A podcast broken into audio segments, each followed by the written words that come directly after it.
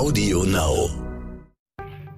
100 Tage ist Joe Biden im Amt morgen, am Donnerstag, und die Tage seines Vorgängers, als wir jeden Morgen noch auf Twitter nachschauen mussten, was uns so erwartet mit erhöhtem Pulsschlag, die fühlen sich ganz schön weit weg an. 100 Tage, das ist natürlich immer so ein Tag, an dem man Bilanz zieht. Wie geht es Amerika also? Das ist die Frage. Davon handelt die Titelgeschichte des Stern diese Woche und dafür bin ich in den letzten Wochen durchs Land gereist. Von einer dieser Begegnungen auf dieser Reise in Georgia im Süden handelt diese Folge des Podcasts. Ich bin Raphael Geiger und dies ist Inside America. God bless America. Time for us, for we the people, to come together.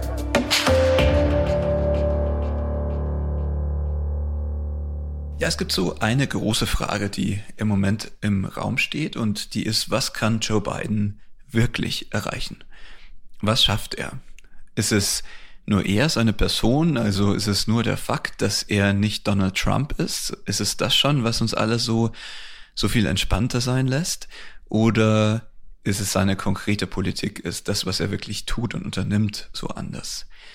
Ein Punkt seiner Politik, den habe ich mir vergangene Woche angeschaut, und zwar wie in Georgia, in Milledgeville genau gesagt, einer kleinen Stadt, knapp zwei Stunden südlich von Atlanta, ja doch sowas wie eine kleine Revolution geschieht. Zum Beispiel auf der Farm von John Jackson. Er ist einer der ganz wenigen schwarzen Farmer überhaupt in Amerika. Ein Prozent der Amerikaner sind noch Farmer heute und nur 1,3 Prozent davon sind schwarz. John Jackson ist dazu ein Armeeveteran. Er war im Irak im Einsatz zweimal und viermal in Afghanistan. Und während wir da so saßen zwischen seinen Schweinen, seinen Schafen, seinen Gänsen und seinen Wachteln, erzählte John Jackson mir seine amerikanische Geschichte. Me and my wife, we were going through a divorce. Um, the towers, once the once the towers got hit, Ja. um, while I was doing that, I just, I don't know, man. I just felt like I was going through a huge transition in my life. Right. That that was a good time to serve my country, and uh, not knowing where it was going, I knew, I knew that I serve, I would go to war. So it wasn't like I just signed up for college or anything like that. John Jackson erzählt, dass er damals so um 2001 rum durch eine Scheidung ging. Er lebte damals in Jersey City gegenüber von New York, von Manhattan.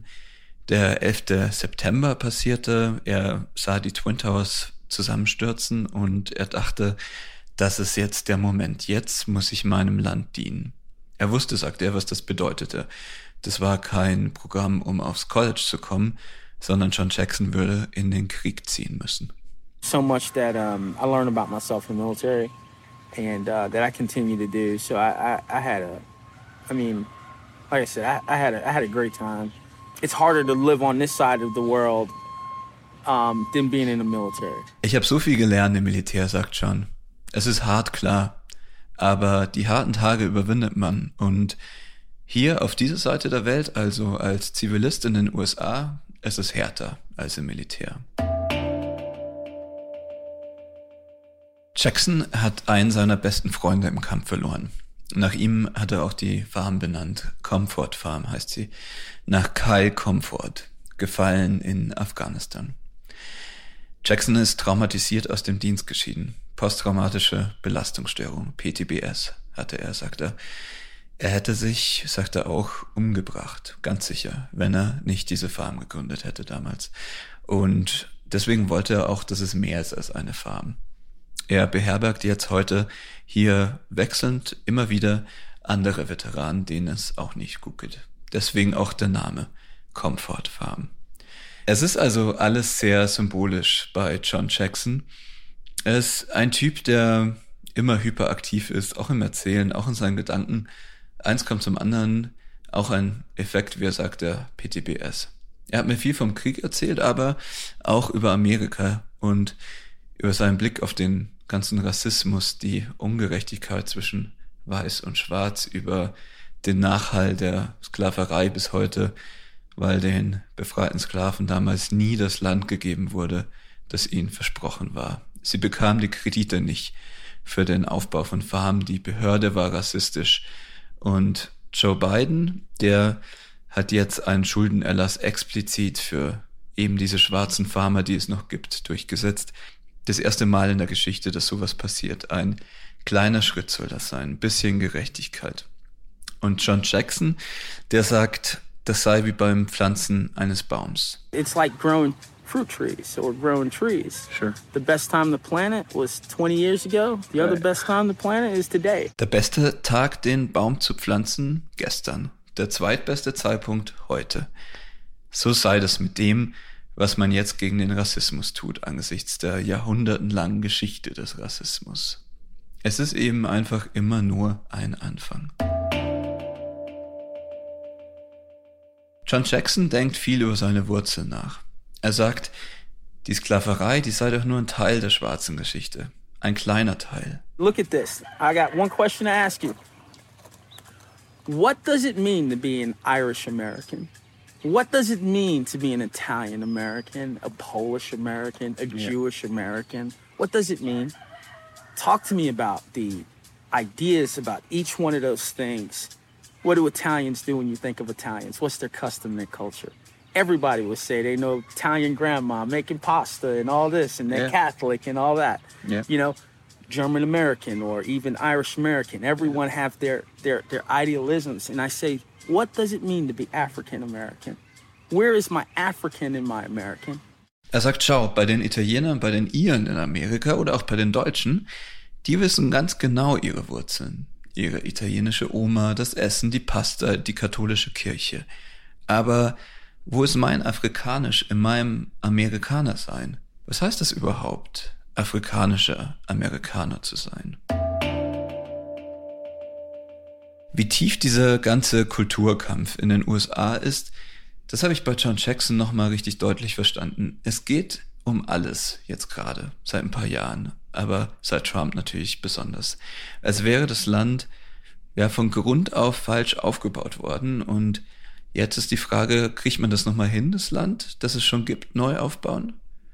Irgendwie sucht Amerika gerade eine neue DNA für sich und 2020 steht dabei natürlich, auch wenn es sich lange herfühlt, immer noch im Raum, ist immer noch da. 74 Millionen Amerikaner haben eben für Trump gestimmt und auch wenn es 81 Millionen für Joe Biden waren, die 74 Millionen Trump-Wähler, die sind ja nicht einfach weg. Die wollen ja, dass sich das Land eben nicht verändert, dass das Amerika der 60er Jahre zurückkommt, das alte weiße Amerika.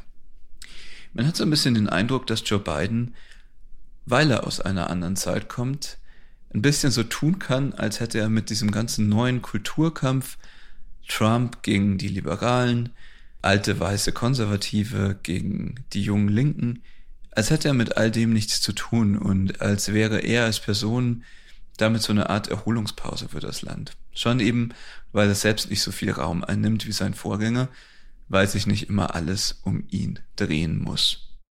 Andererseits die Serie an Mass-Shootings, wie sie hier dazu sagen, also an Anschlägen und Amokläufen, die gibt es eben auch ständig. Ja, fast jede Woche ein großes Mass-Shooting im Moment. Eine Seuche hat es Biden genannt. Und irgendwie sind das die Nachrichten, die Mass-Shootings, die haben immer wieder vor Augen führen, wie wenig heil eben doch dieses Land ist. I lived a majority of my adulthood at war Ja. in chaos. And I think America needs a little bit of humbling. Ein bisschen Demut. Das sagte mir John Jackson auf seiner Farm, das sei, was das Land dringend brauche. Er, der sein, wie er sagt, sein halbes Erwachsenenleben im Krieg verbracht hat, er sagte mir auch, dass ihn das Land, jetzt da er wieder Zivilist ist, manchmal an ein Militärcamp erinnert. Die hohen Mauern nämlich, die die Amerikaner zwischeneinander aufgebaut haben. Er sagte mir, man müsste diese Mauern mal abbauen, mal von 20 Feet, 20 Fuß, also ungefähr 6, 7 Meter hoch, ein bisschen niedriger. Vielleicht die Mauern auch ganz abreißen. Man müsse doch miteinander reden können, sagt er. Was fast ein bisschen hoffend klang, fast ein bisschen ja, naiv, optimistisch und dadurch irgendwie auch sehr amerikanisch. Das war's für diese Woche bei Inside America. Bis zum nächsten Mal. Tschüss.